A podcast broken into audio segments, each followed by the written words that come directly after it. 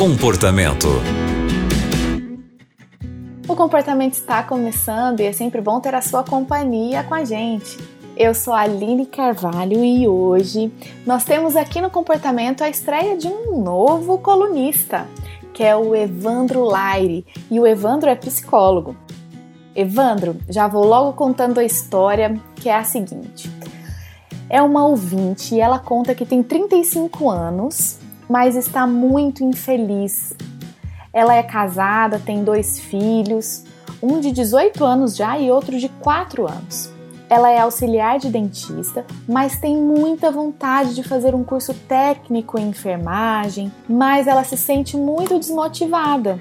Disse que tudo que ela começa, ela para, que ela não se acha inteligente o suficiente, difícil para entender as coisas, se sente incapaz, se sente velha para estudar. Essas são as palavras dela. Mas pede aqui a nossa ajuda.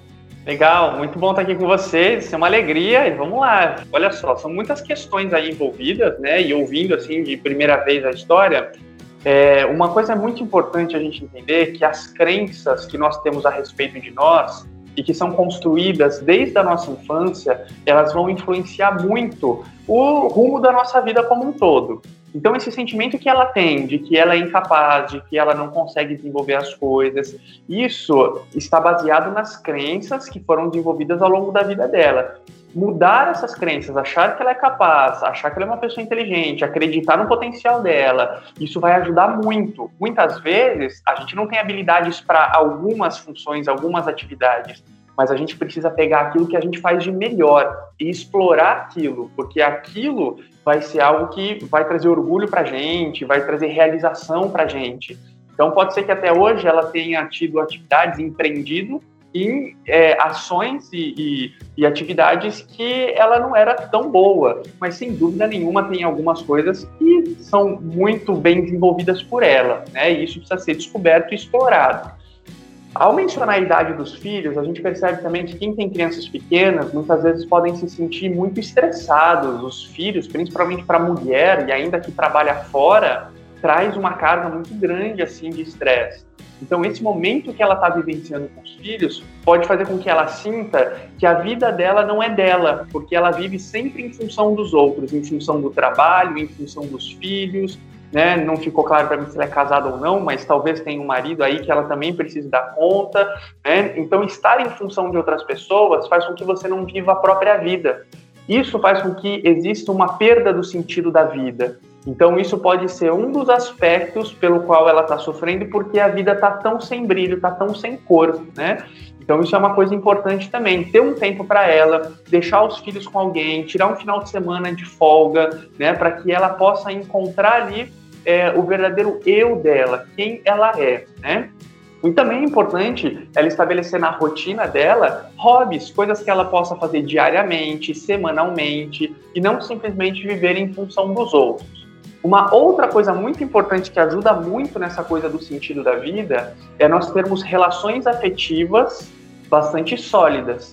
Muitas vezes, pessoas que chegam para mim no consultório com alguma dificuldade, às vezes a gente percebe que pode ser um prejuízo na experiência do amor. É bem interessante isso, né? Um prejuízo na experiência do amor, seja o amor com os pais, seja um amor com o marido, às vezes uma separação, seja um relacionamento com os filhos ou até com os amigos, algum prejuízo nessas relações pode fazer com que a sua vida perca o sentido, porque nós somos motivados pelos relacionamentos. É a nossa necessidade de amor e pertença que faz com que a gente tenha sempre o combustível para estar tá se envolvendo nas atividades, participando de projetos, realizando sonhos.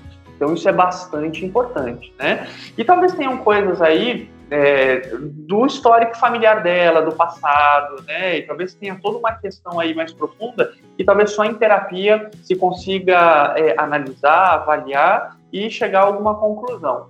Eu acho que esses aspectos que eu coloquei aqui, eu acho que já podem ajudar bastante, né? E já dá um, uma visão assim um pouco mais ampla a respeito do que pode estar acontecendo com ela. E com relação à idade dela, vamos lembrar de uma coisa, né? Enquanto se está vivo, deve-se viver, né? Então, enquanto você tiver vida, viva, né? Não importa se tem 50 anos, 60 anos.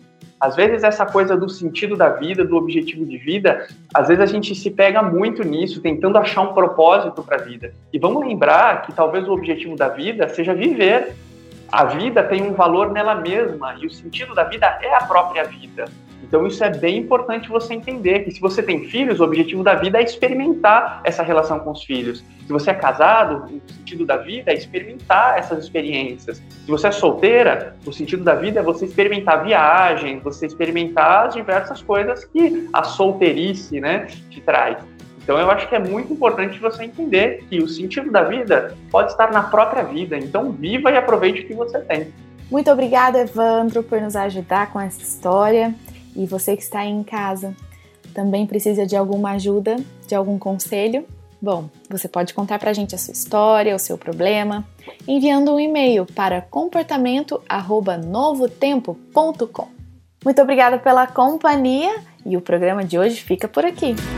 Você também encontra o comportamento em youtube.com/novotempo rádio.